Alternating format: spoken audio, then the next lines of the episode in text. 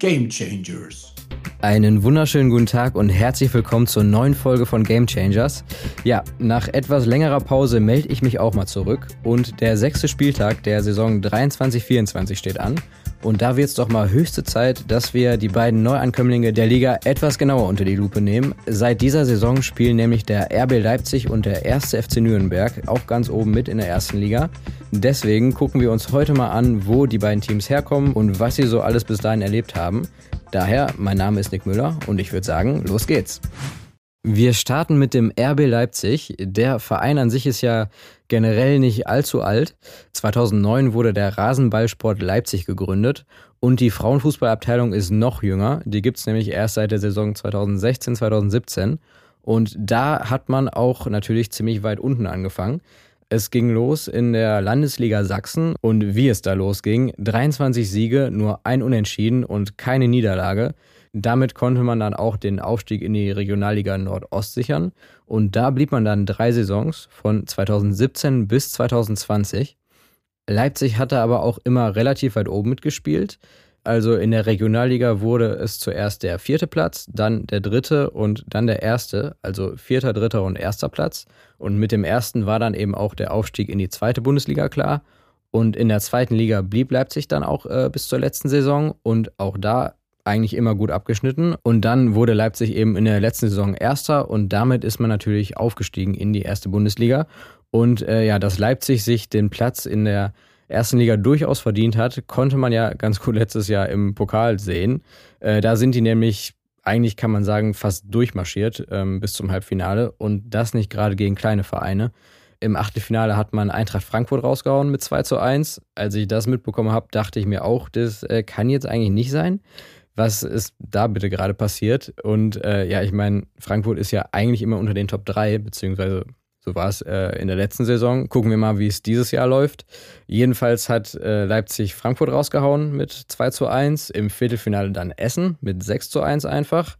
Ich merke auch gerade, ich habe eigentlich gute Gründe, Leipzig nicht zu mögen.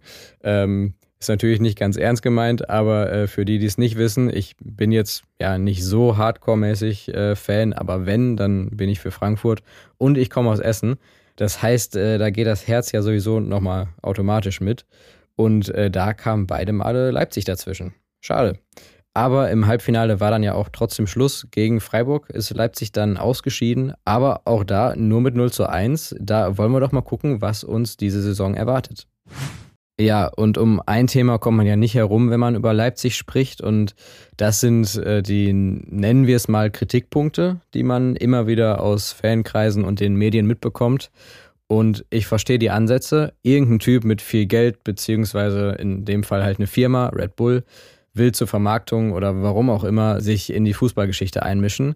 Verstehe ich, klingt nicht so nice. Und auch das mit der Fankultur und Tradition aber ich hoffe, hoffe wirklich, dass das beim Frauenfußball nicht so ausartet wie beim Männerfußball. Klar, jeder Fußballfan hat Vereine, die er ganz sympathisch findet und andere eben nicht oder die man dann umso unsympathischer findet und eventuell auch aus guten Gründen. Aber vielleicht kann man beim Frauenfußball ein bisschen mehr darauf achten, dass das nicht so aus dem Ruder läuft, weil auch bei Leipzig Leute und vor allem Frauen dann in dem Fall dahinter stecken, die krasse Arbeit leisten, gute Leistungen erzielen und der Frauenfußball braucht eben Förderung und auch finanziell. Und wenn da das Geld eben nun mal da ist, ich weiß nicht. Also ich kann schon nachvollziehen, dass wenn man ein Angebot von einem Verein bekommt, der für diese Punkte in der Kritik steht, dass man dann trotzdem sagt, okay, sehe ich als Chance für mich und für den Frauenfußball generell. Plus, es gäbe wirklich genügend Vereine und auch Spieler, die man wegen solcher oder ähnlicher Punkte kritisieren könnte. Also Stichwort Chelsea oder die Saudi-Arabische Liga und deren Spieler. Klar, Kritik ist wichtig und in dem Fall vielleicht auch richtig, meiner Meinung nach. Aber bei Leipzig habe ich manchmal das Gefühl, dass da alle einfach auf den Zug aufspringen, damit man irgendwen oder irgendwas einfach scheiße finden kann und ja, wo man dann drauf rumhacken kann und meckern kann. Das äh, können wir in Deutschland hier ja ganz gut. Kommen wir mal ein bisschen weg von Leipzig und machen weiter mit dem ersten FC Nürnberg. Der ist nämlich der zweite Aufsteiger diese Saison und Nürnberg als Verein gibt es auch schon um einiges länger als Leipzig. Der erste FC Nürnberg wurde nämlich am 4. Mai 1900 gegründet. Die Frauenabteilung gibt es allerdings erst seit 1988. Ja, hat ja auch nur schlappe 88 Jahre gedauert.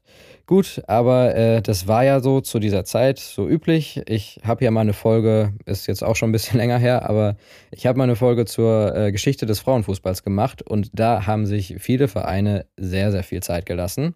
Könnt ihr ja nochmal reinhören in die Folge. Okay, aber im Jahr 1988 hat man dann auch in Nürnberg gemerkt, dass es eine ganz gute Idee ist, den Frauenfußball mit in den Verein zu integrieren. Allerdings gab es darauf kurze Zeit später, 1995, äh, erstmal eine Ausgliederung aufgrund von ja, Umstrukturierungen im Verein an sich. Und dann wurde eben 1995 ein eigenständiger Verein gegründet, der erste Fußballclub Nürnberg Frauen- und Mädchenfußball e.V. Da war man dann auch ganz gut dabei und ist dann 1999, also vier Jahre später, äh, in die erste Bundesliga aufgestiegen. Dann ist Nürnberg allerdings auch sofort wieder abgestiegen und das so weit, bis man dann tatsächlich Anfang der 2000er bis in die Landesliga abgerutscht ist. Also von erster Liga in die Landesliga. Und äh, dann ging es erst ab 2008 wieder über einen Aufstieg in die Bayernliga und dann Regionalliga ging es wieder aufwärts, bis dann 2021 der Aufstieg in die zweite Bundesliga geschafft war. Und zu dieser Saison ist es dann endlich wieder soweit. Der erste FC Nürnberg ist wieder in der ersten Bundesliga angekommen. Und damit kommen wir jetzt zu einer Kategorie, die schon fast in Vergessenheit geraten ist, weil ich die so lange in keiner Folge mit drin hatte. Aber hier ist sie wieder. Karte. Die Karte Rot-Weiß, damals, äh, früher, ganz am Anfang vom Podcast. Nee, aber ursprünglich hatte ich mal eine Kategorie eingeführt mit dem wunderbaren Namen Karte Rot-Weiß und da habe ich eine rote und eine weiße Karte verliehen. Die rote Karte gibt's für nicht so coole Aktionen und die weiße gibt's, wenn irgendwas dementsprechend Tolles war oder passiert ist. Und wie immer fangen wir mit der roten an.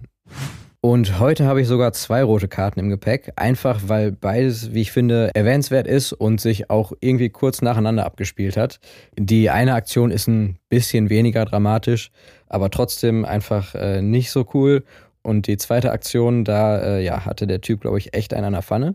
Aber gut, ähm, fangen wir mal mit der ersten an. Beide Aktionen haben sich beim letzten Spiel der DFB-Frauen gegen Island in Bochum abgespielt und insgesamt war das ganze Event so unfassbar gut, deswegen gibt es da auch äh, gleich die weiße Karte zu. Aber es gab eben auch zwei Aktionen, die ein bisschen daneben waren. Die erste war folgende. Es war was Kleines, als individuelle Aktion, nichts Weltbewegendes, nichts Wildes, aber trotzdem mies und einfach unnötig. Äh, vor dem Spiel vom Stadion, also ich war beim Spiel und habe das eben mitbekommen. Ähm, vor dem Spiel lief da ein Typ rum mit seiner Freundin, Frau, wie auch immer, ist ja auch völlig egal. Die liefen da rum und der Mann hat dann sowas Abfälliges zu der Frau gesagt wie, ja, die Frauennationalmannschaft, die haben jetzt auch eine Nations League, sind aber schon längst rausgeflogen, das kann man sich echt nicht angucken, so schlecht wie die spielen, so ein Scheiß braucht auch keiner, und hat da eben erstmal schön rumgemotzt. Ja, so, erstens wenn man meint, nicht, dass der Typ jetzt zuhören würde, aber wenn man meint, über irgendwas meckern zu müssen, erzähl faktisch keinen Mist, bitte. Dass äh, du nicht davon begeistert bist, steht dir ja zu, ist mir völlig egal. Aber dann guck doch zumindest, dass die Fakten stimmen, sonst ist das ja komplett unnötig, sich darüber aufzuregen. Also die DFB-Frauen sind nicht rausgeflogen oder haben keine Chance mehr in der Nations League, das war der Fehler. Zweitens, keine Ahnung, warum man aktiv immer ausdrücken muss, dass man irgendwas blöd findet. Also ich bin jetzt auch nicht Fan von jeder Sportart, aber zum einen ist es ziemlich schwach, wenn man es dann halt nur auf ein Geschlecht bezieht und zum anderen fahre ich doch nicht zu einem Spiel der besagten Sportart und sag, wie scheiße ich das finde. Also was mich zum dritten Punkt bringt, warum warst du bitte im oder am Stadion? Dann verbring deine Freizeit auch einfach anders keine Ahnung. Und wenn du einfach einen schlechten Tag hattest und dich aufregen wolltest, ja, meine Güte, mach doch. Aber hör doch auf, so eine frauenfeindliche Kacke von dir zu geben. Meine Güte. Die nächste rote Karte hat sich nur wenige Meter und Minuten nach der ersten abgespielt. Es gibt bei Spielen in großen Stadien ja immer Ordner und die stehen dann eben zwischen den Fans auf der Tribüne und dem Spielfeld, dass wenn mal jemand meint, aufs Spielfeld zu rennen, dann kann der die Ordner in die Person eben stoppen. Also das ist zumindest deren Aufgabe. So, das war in Bochum natürlich auch so und da war eben ein Ordner, der an seiner Position stand und dann kam der äh, Oberordner, der Chef Jedenfalls hatte der da was zu sagen und hat dem Ordner Anweisungen gegeben. Soweit so gut. Was meiner Meinung nach dann aber völlig ausgeartet ist, weil der Oberordner dann sowas meinte wie, und wenn dann einer von der Tribüne rennt und aufs Spielfeld will, sagen wir mal so ein Klimakleber, und der will sich ans Tor kleben, dann bist du schneller. Alles schön und gut. Ganz egal, wer das ist, wer das Spiel stören will oder irgendwie auf den Platz gelangen möchte, sollte aufgehalten werden. Was danach dann aber kam, war so absurd. Dann hat der Oberordner gesagt, und wenn er auf den Platz will, dann bist du schneller. Und wenn er sich ans Tor klebt, dann lege ich dir jetzt eine Zange hin und dann reißt du dem die Finger ab. Und dann legt er dem eine richtig große Zange vor die Füße. Alles klar, was hast du denn bitte für ein Problem? Jetzt mal unabhängig davon, was man von Klimaklebern oder der letzten Generation oder was auch immer hält, als Vorgesetzter nicht nur seine Mitarbeiter aktiv zu einer Gewalttat aufzurufen, sondern dem Mitarbeiter noch eine Zange dahin zu legen. Was geht denn da bitte ab? Wie kann so jemand, der so Gewaltfantasien oder was auch immer hat, wie kann der in so einer Position arbeiten? Alter, ey, scheißegal, was du von irgendwem hältst, wie kannst du jemanden dazu auffordern, einem die Finger abzuknipsen? Das hört sich schon so absurd an, wenn ich das ausspreche, aber Boah. Und zum Glück hat der Ordner das zuerst belächelt, muss man sagen. Der hat das, glaube ich, nicht so recht glauben können. Und daraufhin hat der Oberordner das nochmal gesagt und ihm versichert, dass das kein Scherz sei. Meine Fresse, also dass er dem ernsthaft eine Zange vor die Füße gelegt hat. Und nach diesen beiden freudigen Ereignissen kommen wir jetzt zu was wirklich Erfreulichem, und zwar der weißen Karte. Und die weiße Karte geht an die Fans im Stadion, die tatsächlich Spaß am Spiel hatten, nicht an so Typen wie der von der ersten roten Karte, weil die Stimmung war so unfassbar gut.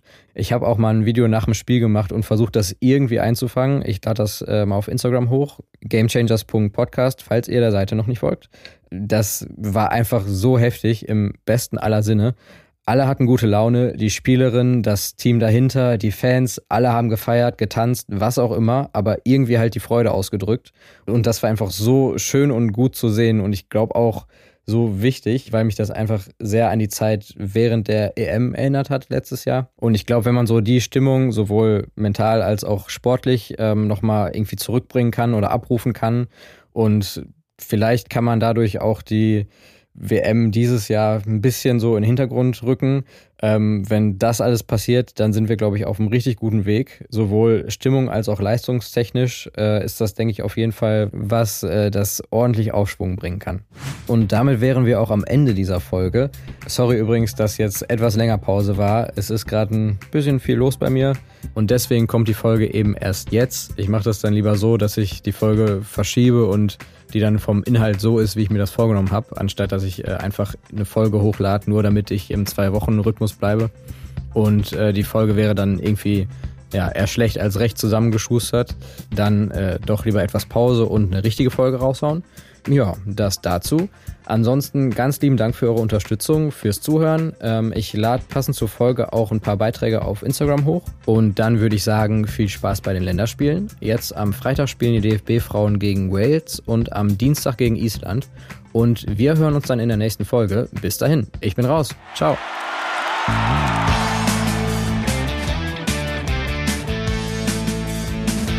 Game Changers